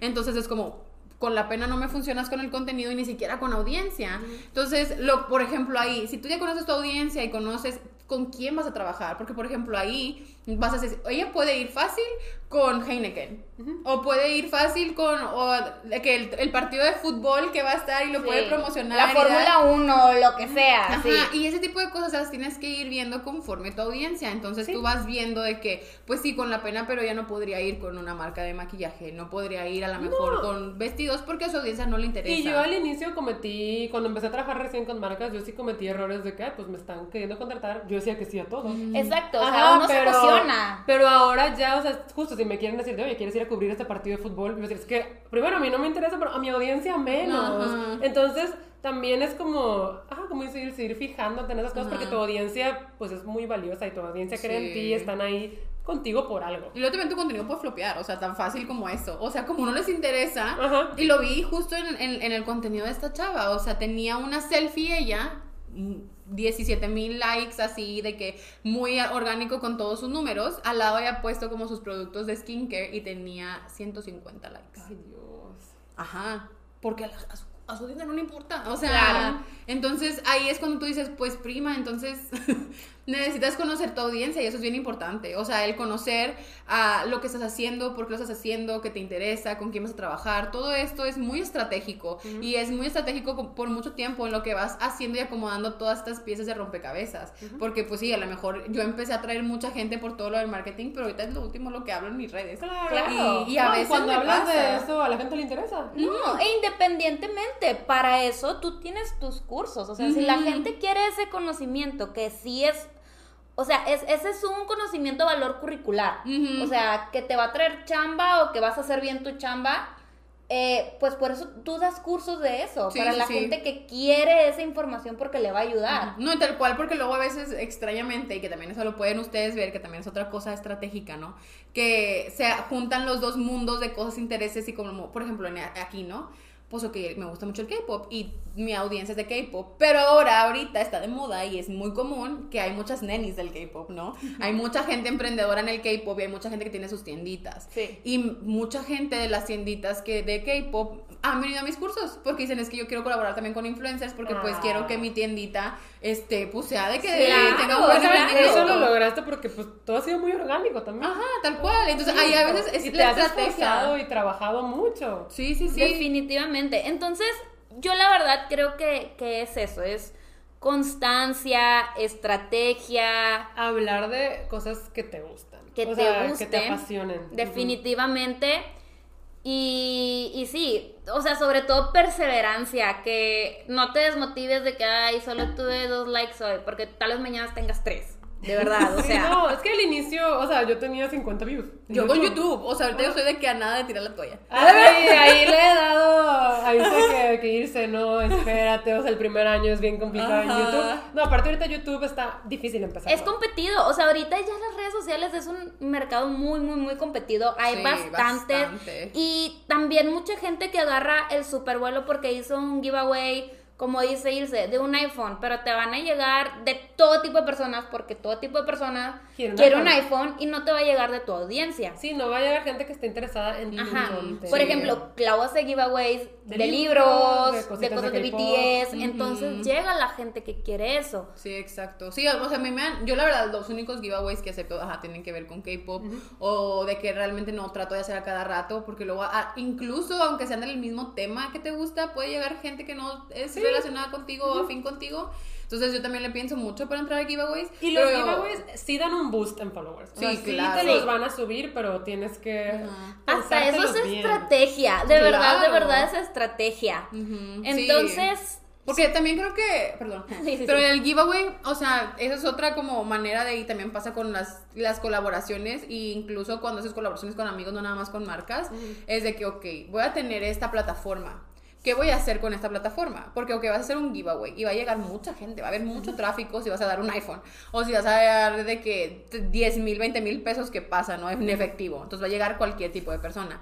En ese momento, entonces, tengo la plataforma, me voy a poner a hacer mi contenido. Y te pones a hacer tu contenido para que cuando llegue esa gente diga, ah, mira, Hace esto. hace esto y me interesa. Entonces, a lo mejor le dejo el follow después del giveaway, porque tengo amigas que literal tienen alarmas para quitar un follow. Wow. Sí, literal, de que entran a giveaways y es de que, ah, yo le pongo alarma para luego darle el unfollow después de sí, que anuncien claro, quién gana. definitivamente. Ujú. Entonces, por eso tienes que saber cómo capturar a tu audiencia y tienes que hacer giveaways que se relacionen. Porque sí, todo el mundo quiere un iPhone y probablemente de un día para otro, si tenías mil seguidores, vas a tener tres mil.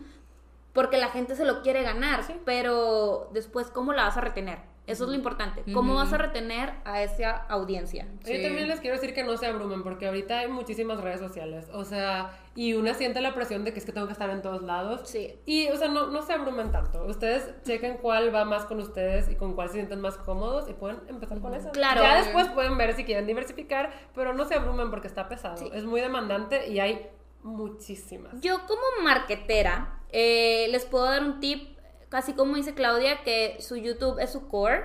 Yo las redes sociales que pienso que pueden ser un core son TikTok y YouTube.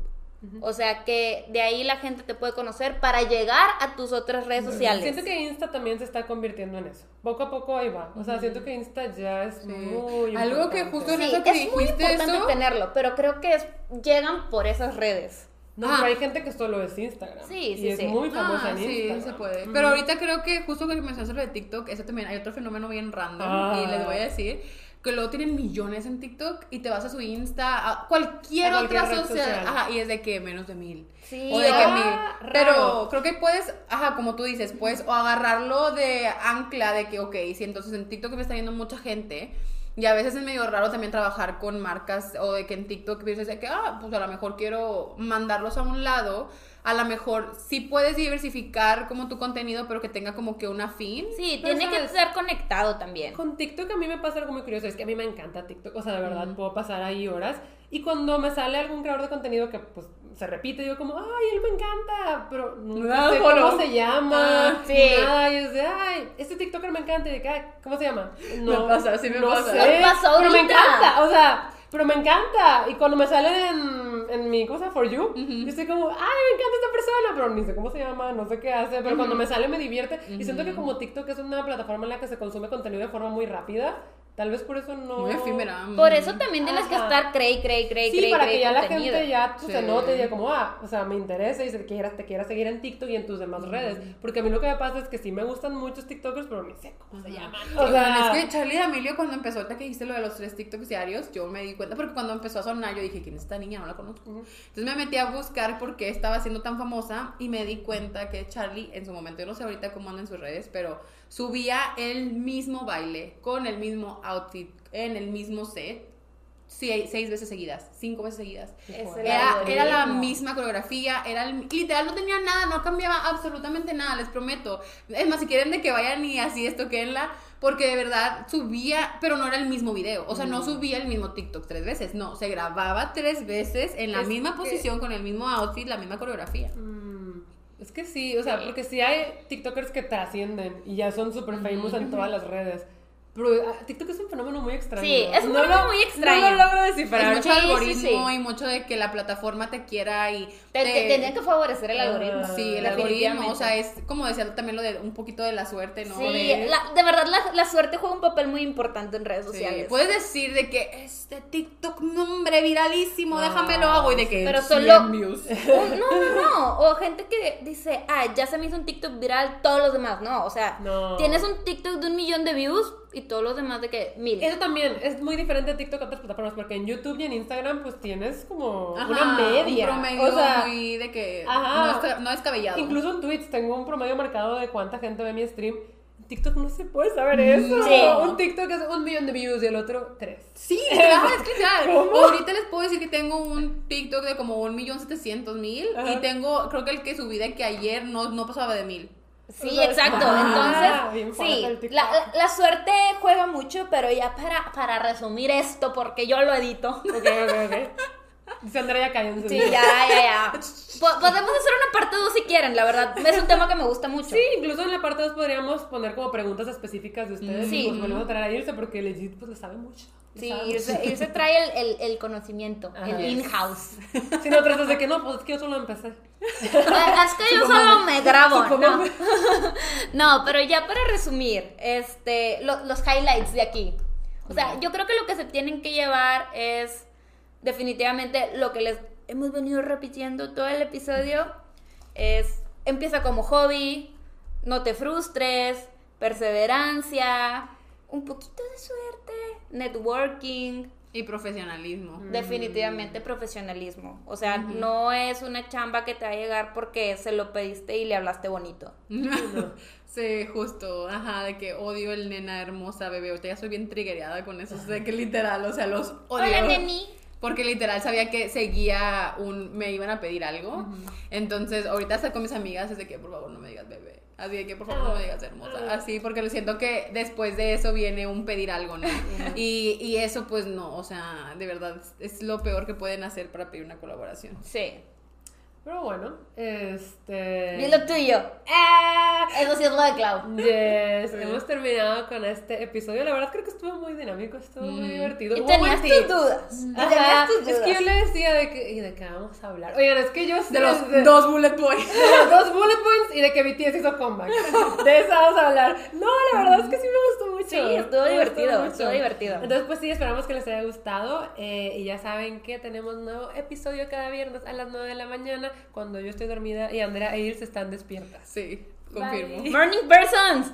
Bye. Aquí vampiro nocturno. Bye.